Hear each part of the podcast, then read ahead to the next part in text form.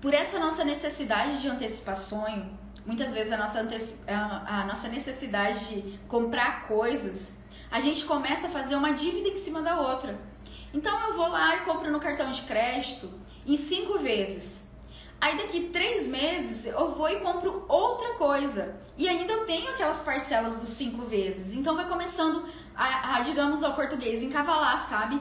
Você vai começando a ter parcelas em cima de parcelas. E isso vai gerando boleto em cima de boleto.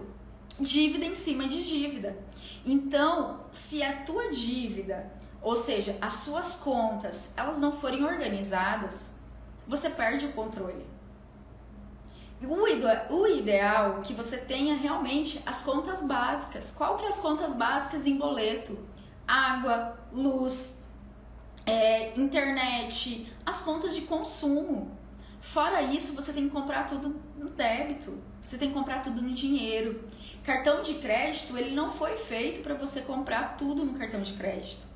Cartão de crédito, você tem que comprar coisas planejadas. Ah, o que é coisa planejada, Patrícia? Ah, eu vou comprar uma geladeira, eu vou comprar, sei lá, uma bicicleta. Tudo que for coisas planejadas, você compra no cartão. Uma viagem. Agora, roupa, agora combustível, comida, lazer, passeio, tudo isso é no débito. Se você tem, você compra. Se você não tem, você não compra.